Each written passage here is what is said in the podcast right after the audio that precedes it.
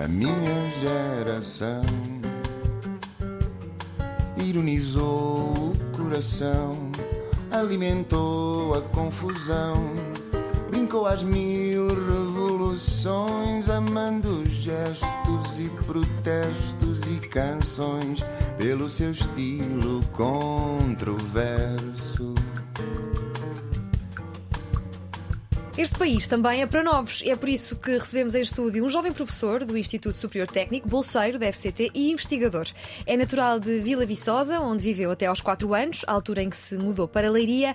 Nunca foi o melhor aluno da turma, mas era possivelmente o melhor a andar sobre rodas. Skate, bicicleta, BMX ou até mesmo de monociclo, que mantém até os dias de hoje. Além das rodas, foi ginasta vários anos no Ateneu de Leiria, onde se dedicava ao salto em trampolim.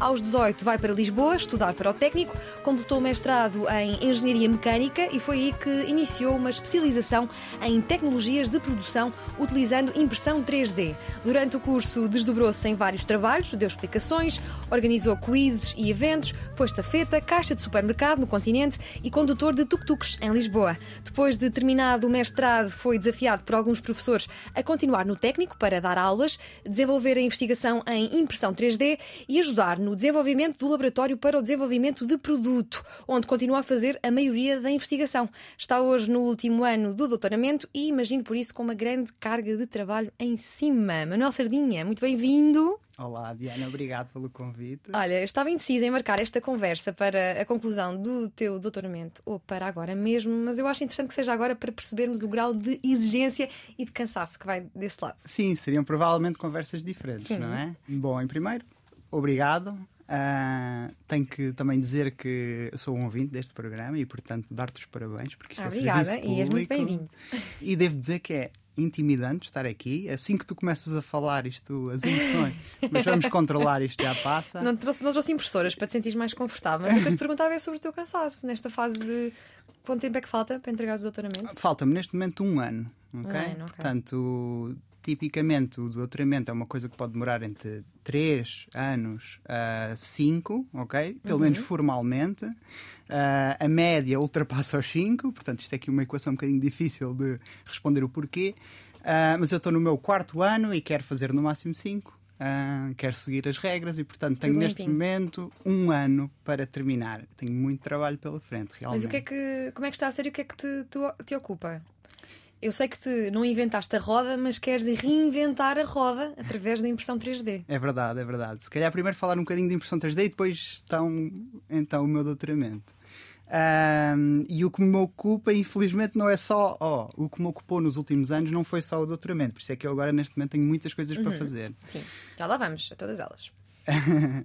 Ah, mas o que me ocupa são, são trabalhos labora- laboratoriais. O meu, o meu doutoramento, eu sou um experimentalista, portanto faço muitas coisas práticas, ok? Claro que depois temos de ter uma base científica muito forte, mas trabalho muito no laboratório e pronto. Para além do doutoramento, acabo por estar ligado a muitos projetos que, que acontecem no laboratório, relacionado com alunos de mestrado um, projetos de investigação, aulas e, portanto, tudo me ocupa muito. E agora estou a tentar fechar um bocadinho todas essas portas que fui abrindo nos últimos cinco anos. Foi quando eu comecei a, minha, a dedicar-me à investigação e à impressão 3D. Estou a tentar fechar algumas portas para terminar o, o doutoramento que é que eu tenho de fazer. Sim, que te ocupa várias horas por dia. Sim, sim. Olha, então já que quiseste começar pela impressão 3D, eu acho que podíamos começar por aí. Quais são as potencialidades? Há aqui uma ligação à área da sustentabilidade, que pode não ser eh, muito evidente para quem eh, tropeça neste tema impressão 3D à primeira vista. Realmente, uma das primeiras coisas que nós costumamos ouvir quando falamos de uh, impressão 3D é realmente o, o ponto uh, sus- de- da sustentabilidade do processo. Eu, se tu deixares, antes de explicar a impressão 3D, antes de entrarmos por aí, por aí, dava um ou dois exemplos de tecnologias de produção, de como é que nós fazemos coisas sem ser utilizando a impressão 3D, para depois, com uma comparação, percebermos melhor, melhor o potencial da coisa, pode ser. Ah, então, tipicamente, ahm, ou há uma grande quantidade de coisas que nós ah, podemos fazer ah, utilizando dois ou três processos de fabrico convencionais. Quando eu digo convencionais, não são impressão 3D, que são mais antigos, ok? A impressão 3D começa a su- surgir ali Uh, nos anos 80 e os outros processos de fabrico têm muito, muitos mais anos, ok? Centenas, alguns. E, portanto, há um processo muito básico e que, onde cabe muitas coisas que nós fazemos, muitos, muitos objetos, que é o processo de remoção de material. Para mim, normal, ou seja, já expliquei muitas vezes o que é impressão 3D, mas como eu ouço o teu programa e tipicamente não vejo na televisão e ouço, uhum. hoje vou tentar fazer um exercício de explicarmos isto uh, oralmente, ok? Sim. Pronto. Vou pedir a tua ajuda para ver se, se estamos a chegar onde eu, onde eu gostava. Mas então, eh, imaginemos um, um bloco de material, não, não, não, interessa agora o material, mas mais ou menos do tamanho da minha mão, em que eu começo a escavar. ok? Começo a escavar, começo a retirar material. Começo a retirar material da parte de cima e fico com uma coisa tipo uma caixa, um cinzeiro, uma concha, qualquer uhum. coisa assim. Este é um tipo de processo de fabrico. É o processo de fabrico de remoção de material ok? E nós fazemos muitas coisas. É, é como se estivéssemos a esculpir, ok? A fazer uma escultura. Nós começamos com uma coisa grande e vamos retirando material até chegarmos à geometria final que nós queremos. E há muitas coisas que se fazem com coisas tipo isto, ok? Há outros processos, outros processos são mais de informação, ou seja, não é tanto remoção de material, mas é deformar o material até à geometria que eu quero, ok? Pronto, e estes, há muitos processos uh, de fabrico tradicionais que são assim. O que é que acontece então com o fabrico aditivo, que é a impressão 3D? São sinónimos, mais ou menos, pelo menos para o público que nos ouve, podem uh, considerar como sinónimos. Conceptualmente é muito diferente, ok? E então, eu em vez de partir de um material, uh, de um bloco de material e ir escavando, ou a partir de, um, de uma chapa e ir deformando uma coisa, ok? Uh... És mesmo professor, a dizer ok? Ok? Isso não ok.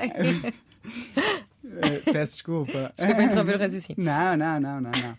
Vai-me vai dizendo se, se, realmente estás a compreender sim, sim. Uh, onde é estamos complexo, a chegar. Sim. Os processos de impressão 3D, então, nós em vez de irmos tirando material, nós vamos adicionando material. Daí Uh, o fabrico aditivo. Mas como é que isto se relaciona com a sustentabilidade? Porque eu li o nome da tua tese bem complicado em inglês e lá percebi que, no fundo, é uma coisa mais ou menos simples, que não é assim tão simples, que é fazer pneus de bicicleta em impressão 3D. É verdade, é verdade. Como é que se relaciona com a sustentabilidade? Sim. se, eh, repara... Bicicletas relacionam-se já completamente, não é? Trocarmos o carro pela bicicleta, por sim, exemplo. Sim, sim, sim. Mas a, a, bicicleta aí é o meu caso de estudo, não é uma relação direta com a impressão okay. 3D. Mas agora que nós ouvimos aquela explicação longa uh, sobre o processo de remoção de material, quando nós vamos cavando, este material que nós estamos a tirar é desperdício, ok? Mesmo Sim. que nós depois uh, façamos reciclagem ou uh, aproveitamos aquele material para fazer outra coisa, tipicamente, como, quando olhamos só para o produto, aquele é desperdício. No processo de impressão 3D, como nós vamos adicionando material a pouco e pouco, potencialmente só utilizamos o material que necessitamos, ok? Essa é uma das vertentes, das possibilidades um, e da ligação da sustentabilidade com a impressão 3D. É uma das possibilidades. Há mais, ok? Eu, por exemplo, no meu doutoramento, como estavas a dizer, ah, eu trabalho um tipo de materiais que também tem outra ligação à sustentabilidade. Sim, como é que se relaciona a impressão 3D com o futuro, com a inovação? que pergunta complicada. Mas estão ah, relacionados. Uh, estão profundamente relacionados. Um, a impressão 3D dá-nos esta possibilidade, como nós estamos a, a construir coisas de forma aditiva, a pouco e pouco, uh, conceptualmente, o, o processo de desenvolvimento de um produto é completamente diferente. Eu posso fazer uma caneca em, em impressão 3D. Posso fazer um imprimir um candeeiro? Podes, tu podes imprimir, no fundo, quase o que tu quiseres. Essa é uma grande diferença. É que como nós estamos a adicionar material a pouco e pouco, as limitações do nosso processo são completamente diferentes. Ou seja, nós não estamos, temos também algumas limitações, mas muito diferentes dos processos convencionais. Podemos voltar ao exemplo da, daquele cinzeiro, daquela caixa que nós estávamos a escavar. Imagina que eu quero, quero essa caixa, mas fechada, ou seja, quero um paralelepípedo, mas oco por dentro. Como é que eu escavo dentro daquele paralelepípedo. É difícil, não é? Não, não conseguimos chegar a. Eu, tipicamente posso separar aquilo em dois, escavar dos dois lados e fechar. Mas quando eu fecho, isto pode ser, ou tipicamente é um ponto de fragilidade no meu, na minha peça. A impressão 3D, como eu vou fazendo as coisas a pouco e pouco, ok? Vou adicionar material, eu posso construir uma coisa oca, ok? Sim. Tu disseste aí, posso fazer, uh, posso imprimir uma caneca. Nós estamos muito pouco limitados a nível geométrico, essa é uma grande diferença. Nós temos uma liberdade, os designers e os engenheiros têm uma liberdade brutal quando trabalham com a impressão 3D. No entanto, faz pouco sentido nós imprimirmos uma caneca. então porquê? Não, não pode ser mais sustentável do que a forma como elas tradicionalmente são feitas. E é Bom. uma pergunta de completa leiga. Um, não sei responder se pode ser mais sustentável ou não, ok? Porque nunca analisei o ciclo de vida da produção da Sim. caneca. Eu estava aqui a tentar eh, transformar este tema que é complexo para quem não é engenheiro de uma forma ma- mais, mais fácil para as pessoas entenderem. E tu já bem disseste que não é um tema que é muito falado. Eh, como é que vai a investigação eh, e, a- e a- o futuro que isto que, que a impressão 3D tem em Portugal, em particular? Muito lenta. É lenta? É lenta. Bom, a investigação uh, por si só em Portugal é uma coisa que é lenta e pouco desenvolvida, ok? Ou pelo menos que eu acho que tem potencial para ir muito mais além, porque quando nós visitamos outras universidades noutros países e coisas assim, nós realmente vimos coisas que ficamos bem, quem me dera, quem me dera uh, lá no meu cantinho conseguir chegar aqui. Mas, por outro lado, conseguir chegar onde nós chegamos com os recursos que temos é fenomenal. O que é que retarda a investigação em Portugal? Bom, eu acho que há falta de financiamento. Ok? Acho que, há, acho que o ensino superior e a investigação, muita da investigação ahm, faz nas universidades em Portugal, ok? Também há empresas privadas a fazer investigação e desenvolvimento, mas a maioria ah, da investigação é feita nas, nas universidades e nos centros de investigação. E eu acho que há um, um problema de subfinanciamento crónico. Ah, sinto isso. Acho que, acho que podíamos ir muito mais além. E ser bolseiro? Que tal é ser bolseiro? Há apoios suficientes? Queremos a verdade e nada mais do que a A verdade. verdade é muito dura, não é? Então, estamos aqui Ser, para bol- isso. ser bolseiro em Portugal é uma desgraça. É muito difícil tu quereres. uh, uh, tu olhas para um aluno que acaba o mestrado, não é? E é difícil convenceres um aluno uh, a, a seguir para doutoramento. É, é preciso haver um bocadinho, acho eu, um bocadinho de um sentimento de missão e de vontade de querer dar algo mais, porque ninguém vai para a investigação para ser rico, acho eu, pelo menos em Portugal. Sim. E se pudermos falar um bocadinho da- da- das condições laborais associadas com, Hum, é com uma bolsa saber. de Sim. investigação. Então, os alunos de doutoramento tipicamente têm bolsas de investigação, ok? E hum, do ponto de vista de, de um adulto que tem um trabalho, que é isso que, que um aluno de, de doutoramento ah, faz, ele tem um trabalho que é investigar, mas depois a sociedade não olha para nós dessa maneira. Ou seja, nós temos uma bolsa de investigação e logo aí uma bolsa é uma coisa que nós recebemos 12 meses, ok? Portanto, quando nos comparamos, oh, a minha bolsa é de mil euros. Quando comparamos isto com um salário, não. Um salário normalmente, não é? Temos o 13 terceiro, 14 quarto mês, subsídios, etc. Uma bolsa é um complemento, é uma ajuda para tu estudares, não é? Mas na realidade tu estás a trabalhar, estás a trabalhar para a ciência, ok? Essa é logo aí uma grande diferença. E depois é, como tu não tens um vínculo contratual do tipo hum, contrato de trabalho, ficas sempre de fora de, de todos os pequenos programas, todas as pequenas ajudas. Por exemplo, primeiro para a segurança social, ainda é das poucas coisas que os, os bolseiros de doutoramento não se podem queixar tanto, mas mesmo assim o processo não é, não é simples nem óbvio, não é? Tens de, tens, de, tens de ser tu a contribuir para a segurança social, num seguro voluntário que depois te é devolvido. O processo é complexo e é um bocadinho burocrático, como todas as coisas em Portugal. Para as finanças, tu, tu não contas, não é? Exato. tu não como, como contas. assim? Não conta? Não Os contas. bolseiros não contam. Não contas, não não são rendimentos tributáveis, ok? Eu, eu, eu estou. ahm, Isso dificulta tudo. a Dificult- comprar, a ter acesso a um empréstimo até alugar uma casa. Exatamente, exatamente. Às, às vezes queres alugar uma casa e pedem-te os teus rendimentos. Quando vem, calma, mas isto é uma bolsa de investigação. Onde é que está o seu contrato de trabalho, etc. Onde é que está a sua declaração de IRS? E muitas vezes tu não tens, ok? Eu agora opto por entregar a declaração de IRS a zero. Ok? Mas mesmo isso traz-me problemas. Às vezes quero concorrer a, a- a um programa de apoio a rendas do governo e às vezes estou, estou de fora, porque quando eles pensaram a, a estrutura da coisa. E achas que isso era alterável? Se Eu acho que é. os bolseiros do mundo se unissem, ou pelo menos os portugueses. É, eu acho que há uma, uma forma de alterar, é alterar este, o, tipo, o tipo deste vínculo, não é? Se nós deixarmos de ser bolseiros e passarmos a ser trabalhadores, ok? Passarmos a ter um contrato de trabalho, eu acho que isso Nestas ajuda. condições eh, nada boas, eh, o que é que mantém um bolseiro agarrado à sua bolsa? É um amor à, à camisola, um É, é amor um- ao- era, era, um- era um à bocadinho- ciência. Sim, era um bocadinho isso que eu estava a dizer. Eu acho que se não houver um bocadinho de sentimento de missão e de amor ou, que, ou de vontade de querer chegar a um resultado e de ajudar, de certa forma, uh, alguma coisa, eu acho que é muito difícil. E isto depois de ser, ser um aluno que não é de Lisboa e ter de pagar uh, o curso e aluguer numa casa, eu sei que tu tens sido crítico do Carlos Moedas, uh, Presidente da Câmara de Lisboa. Num tweet teu escrevias que e se as Jornadas Mundiais da Juventude gastassem os milhões de euros a recuperar património da Igreja e do Estado para acolher os jovens durante o evento? Uma vez terminado o evento, ficamos com a infraestrutura, com infraestrutura para os alunos universitários deslocados. Parece uma boa ideia. Foste tu que escreveste.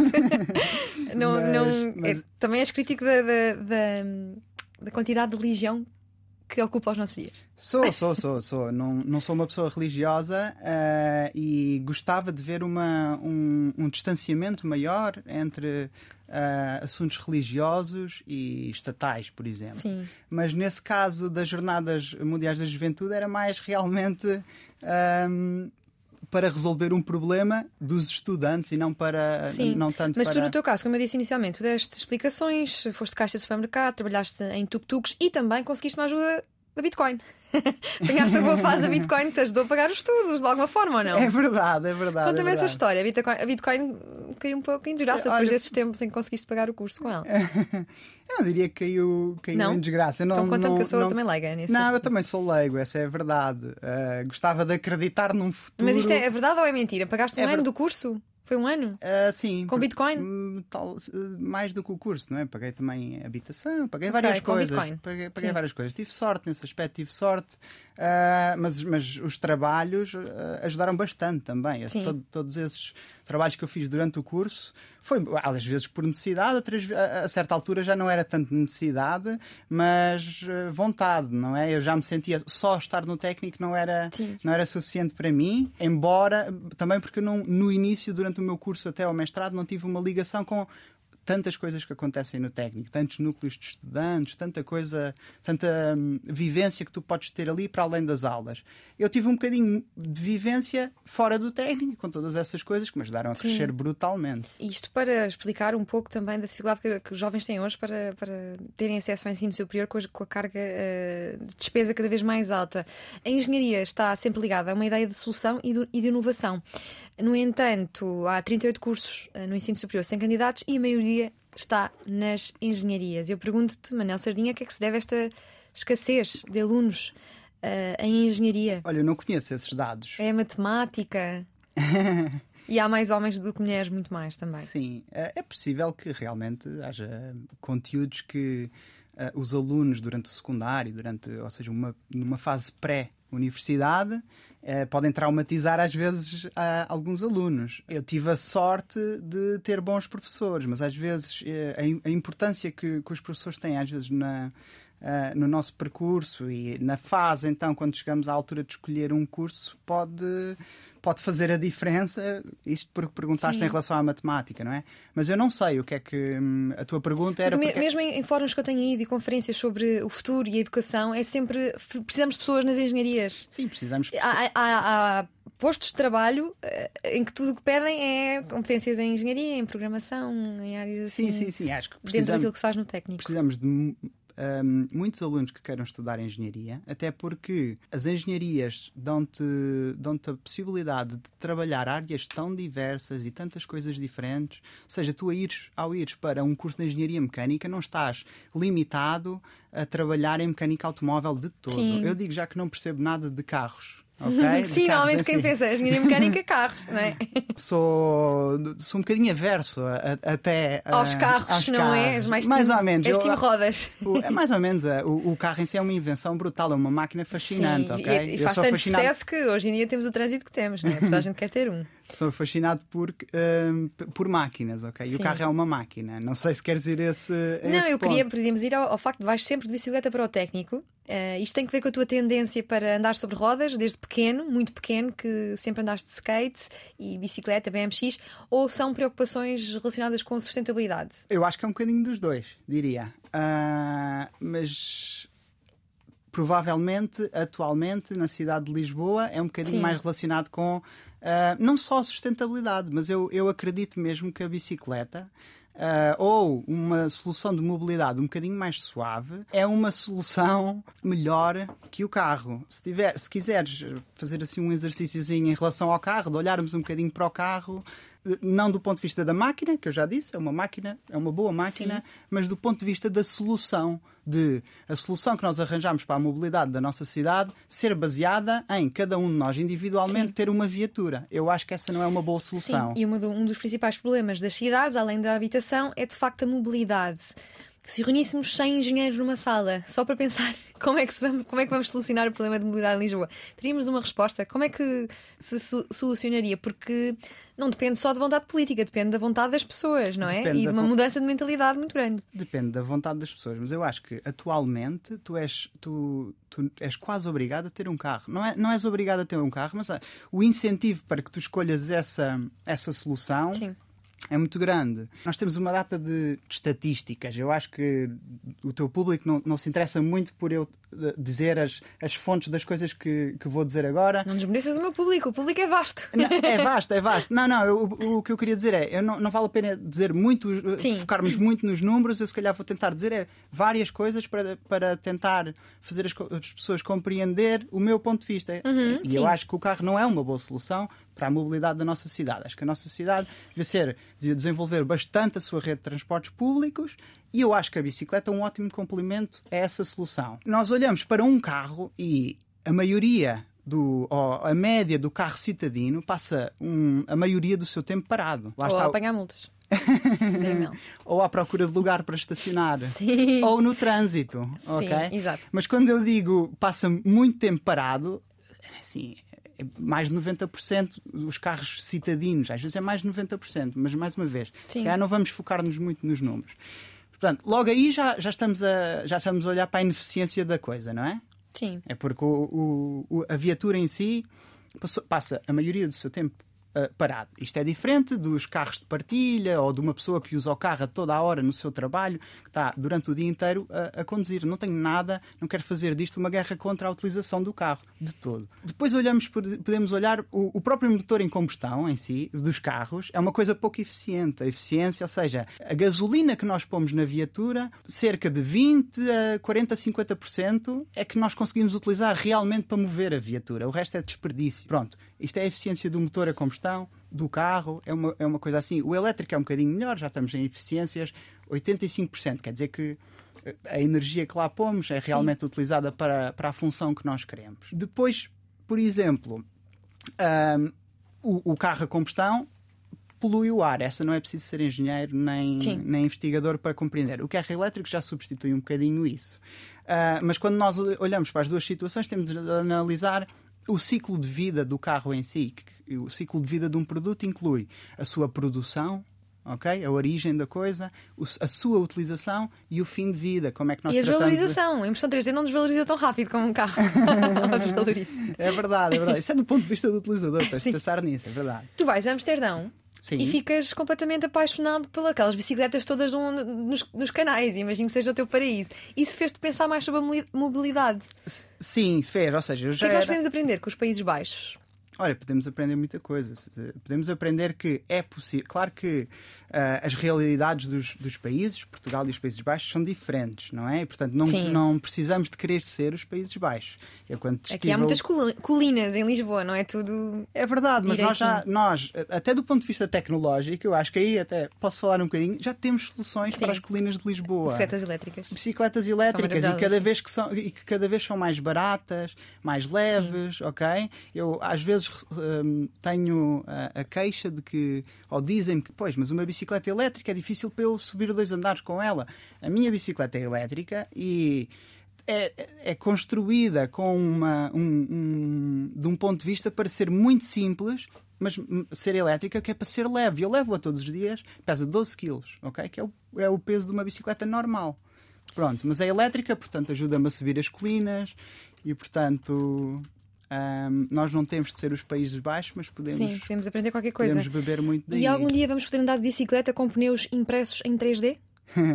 eu espero que sim. Eu espero que antes de eu terminar o doutoramento, uh, pelo menos. Tínhamos começar com as crianças, eu ou não? de- Bicicletas para crianças, com rodinhas 3D. Sim, porque não? Realmente é, é um bom ponto de vista, porque o caso de carregamento, ou seja, a exigência do produto em si Sim. é menor, não é? Sim. A criança é mais pequena, não anda a grandes velocidades, etc, etc. Os pais estão ali a controlar É tudo. uma, é uma boa perspectiva. Eu gostava, eu gostava de experimentar, eu gostava que, que isso fosse uma realidade, mas também tenho que, tenho que trazer um bocadinho à terra hum, o que é o meu projeto de investigação. Às vezes, eh, ou seja, o meu, não é, não, não, não sou muito empreendedor neste, nesse sentido de eu no final quero ter o produto.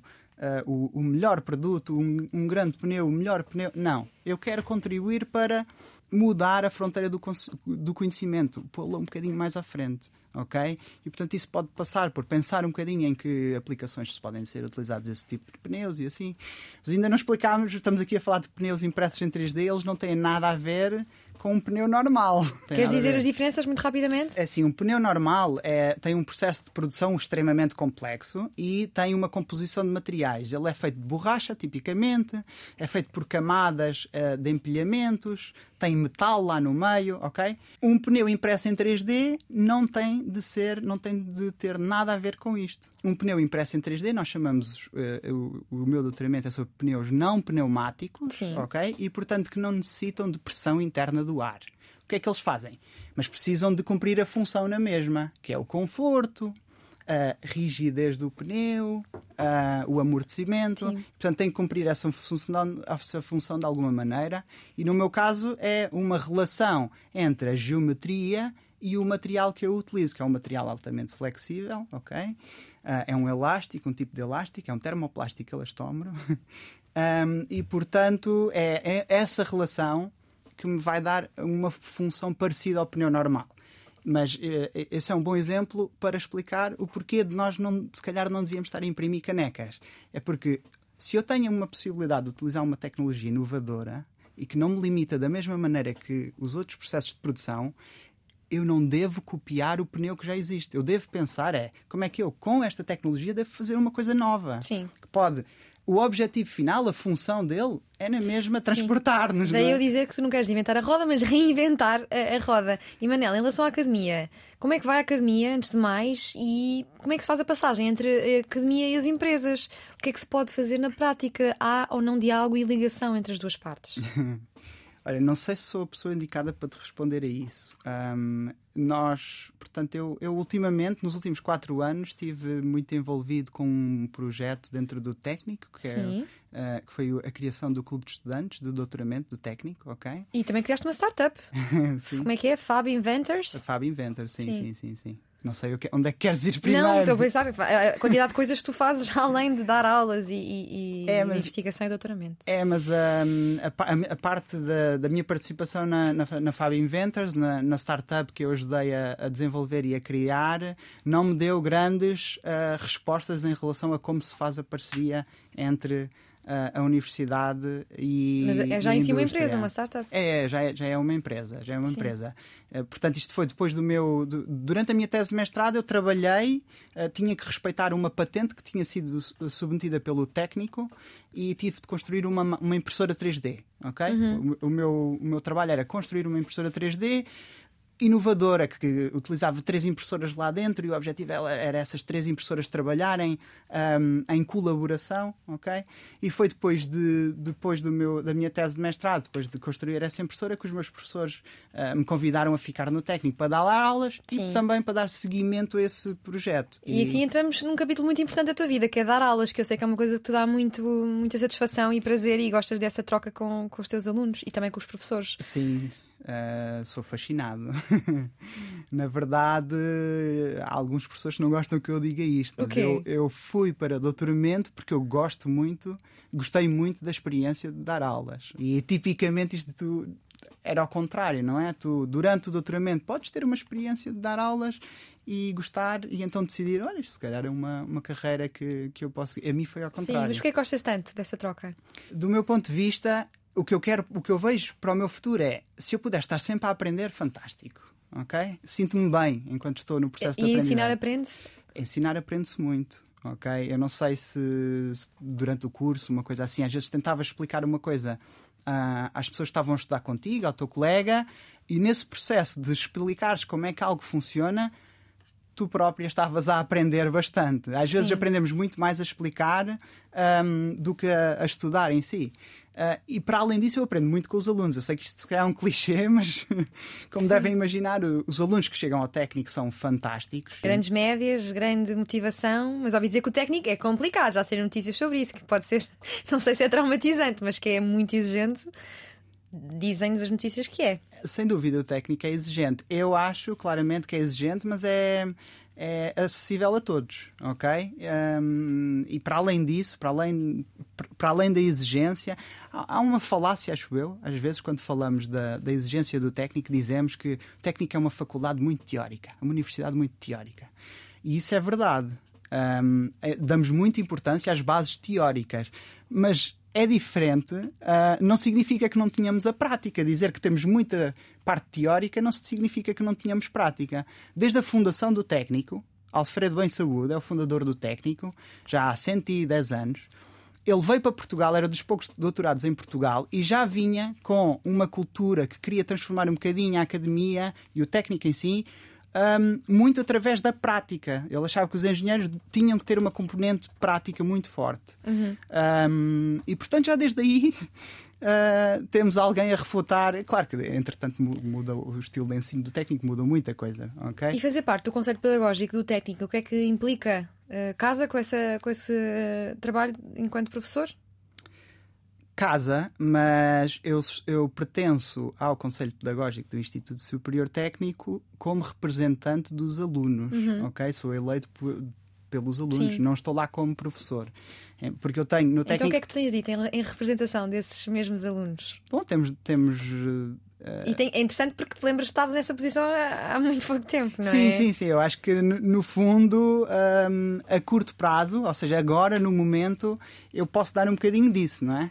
Tenho já alguma experiência de dar aulas, já dou aulas há algum tempo. Felizmente sempre me, me convidaram a continuar, sempre fizeram questão que eu fizesse parte de, dos projetos e até do pensamento, às vezes, das cadeiras. Um, e portanto, isto nos últimos seis anos, mas antes disso eu tive muitos anos como aluno também. E portanto, Sim. como ainda me lembro muito do que é ser aluno, se calhar uh, encontro ali e muitas vezes, muitas vezes acho que tenho um papel de fazer eh, a ponte entre os dois lados. E quais é que achas que são os principais desafios para a impressão 3D no, no futuro? Eu acho que há muitos desafios. Uh, não te consigo dizer o desafio da impressão 3D. Claro que é, são coisas muito técnicas, mas a melhoria das propriedades mecânicas das peças que nós fazemos em impressão 3D ainda tem um, um caminho a fazer, mas eu acho que estamos a fazer. E se olharmos para, para, o desenvolvimento dos últimos anos, acho que podemos olhar com muito boas perspectivas para o futuro. Sim, okay? e quem te ouve aqui a falar de engenharia e ciência não faz ideia que estiveste quase para ir para cinema. e que adoras cinema. Não estava à espera desta. Um, que é, é muito interessante, sabes que eu também nestas conferências sobre o futuro e sobre educação defende-se, tenho ouvido muito uh, uh, aquela ideia de ser defendida de que um engenheiro ou uma pessoa ligada à ciência também tem que ter, para ser melhor profissional, uma vertente mais criativa, mais ligada também aos livros, à história, outros, outros assuntos que não sejam tão técnicos e matemáticos, que uh, vai criar um, sei lá, um profissional e um ser humano também muito mais, mais completo. E tu tens tens esse, esse, esse gosto. Tu chegaste a enviar uma candidatura. Não, é verdade, é verdade. Eu, eu o, que só, o, o, que diz mais, na verdade, do, do que é a escolha que um aluno tem de fazer no 12 segundo ano. Com aquela idade, exatamente, os seus interesses todos a, a ser postos à prova, Mas, não é? Infelizmente, vivemos num país pobre uhum. uh, e não temos a possibilidade que outros países Sim. dão aos seus alunos no 12 ano de parar, ponderar, ter algumas experiências para ver o que tipo de caminho é que gostavas de seguir. Não temos isso. Sim. Uh, eu realmente, eu no 12 ano, era, tinha uma paixão uh, brutal por o cinema, uh, muito por cinema documental e gostava de, de seguir esse, esse caminho. E ainda hoje penso como é que teria sido, porque eu tinha mesmo, tinha, tinha a certeza que era aquilo que eu queria fazer. Sim, quem espreitar o teu Instagram é só posts relacionados com filmes, com falas de filmes, que é um amor muito. É uma paixão marcante em ti. E José Saramago, porquê José Saramago? Sei que é o teu escritor preferido. E esta viagem começa precisamente a viagem do elefante. É verdade, que olha. leva a descobrir o gosto pela leitura. Não sei se devia dizer isto em frente a uma câmara, mas eu nunca fui hum, um bom aluno. um Já, já disse, já disse logo na tua abertura. eu disse. Estava com os emos, agora estamos mais calmos. Estava... Sim. Hum, nunca fui um excelente aluno e então eh, sempre tive uma relação eh, difícil com a Com a leitura. leitura, então. exato. E no 12 ano, segundo ano tive, tive uma excelente professora de português. Mais uma vez, a importância De um bom professor. de um bom professor é, hum, é chocante. E que me despertou um bocadinho, eh, que me incentivou a experimenta, experimenta isto. fa-". E realmente, quando li a Viagem do Elefante, fiquei fascinado. Mas o que é que te fascina? É o realismo mágico. É ver coisas que só estão no plano do sonho, mas ao mesmo tempo com a realidade. É a falta de pontuação. É o quê?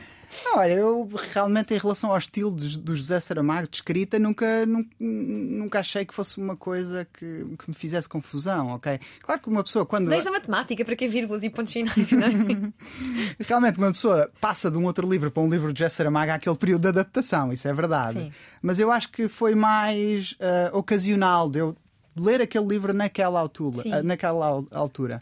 Ah, e teve muita influência, eu adorei ah, as metáforas sobre ah, muitas vezes até coisas matemáticas, geometrias. Eu lembro-me de uma, de uma metáfora sobre a geometria de uma, da, da fechadura ser. Era fantástico para mim Sim. aquilo. ok? Olha, o que é que te dá saúde existencial no meio da, da tua vida tão caótica entre bolsa, investigação, aulas, doutoramento? Que pergunta difícil, Diana. Ah, ok. Ah, eu acho que As realmente. é- plantas? As plantas. Ah, tu, tu já sabias. Estou a é? imaginar que natureza, plantas, contacto com Não, é coisas ver- verdes É verdade, ajuda. é verdade, é verdade. Chegaste lá quase ao mesmo tempo que eu, então. Ah, sim, a jardinagem e o meu cão diria que é um escape brutal. É um escape brutal. E eu aconselho toda a gente. A ter um jardim e um cão.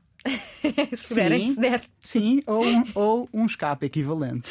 Sim. Um, é muito importante para mim, sim. Às vezes passo muito tempo a ler artigos científicos, como deves imaginar, coisas complexas às vezes, às vezes coisas que eu não estou a perceber, não é? E tenho que fazer muito esforço e Sim. ter uma coisa que não tem nada a ver com artigos científicos e com impressão 3D e com matemática. Sim, ainda nesta senda da saúde mental, eh, estou aqui a sugerir aos nossos convidados eh, para nos fazer uma prescrição cultural. Se tivesses de fazer uma prescrição cultural, que é uma coisa que acontece eh, no Canadá, médicos prescrevem algo culturalmente e isso depois é descontado no IRS do- dos pacientes, que eu acho uma ideia que gostava de que fosse aplicada em Portugal, portanto estou aqui a fazer o meu lobby nesse sentido. O que é que tu prescre- prescrevias? Eh, um filme, imagino, ou um livro? Ou um espetáculo? Ou o quê? Ok, olha, eu acho que gostava de ter falado muito mais sobre a ciência e, portanto, se calhar recomendava uh, um podcast específico que fala um bocadinho sobre a problemática da, da publicação científica, que se chama uh, Is the Staggering Profitable Business of Scientific Publishing Bad for Science? É do The Guardian Reads, acho eu. Sim. E. Uma pequena sinopse. O que, Bom, o que é que vamos encontrar? uh, vamos encontrar a explicação um, do porquê de haver uma entidade, que são as editoras, que também há no resto das publicações, mas uh, na- as editoras científicas, a quem nós, como investigadores, no fundo pagamos três vezes. pagamos três vezes porque somos, uh, pagamos a ciência que fazemos, pagamos, pagamos para publicar um Sim. artigo e depois pagamos para ler os Esqueci-me, artigos. tinha essa pergunta para te fazer sobre publicação científica.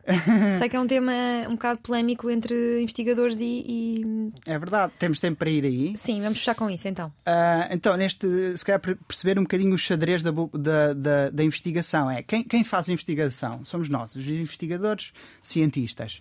Quem paga a investigação? Ah, muita gente, mas num caso mais específico, aqui se calhar do nosso país, é maioritariamente o Estado, através da FCT, da Fundação para a Ciência e Tecnologia. Ok?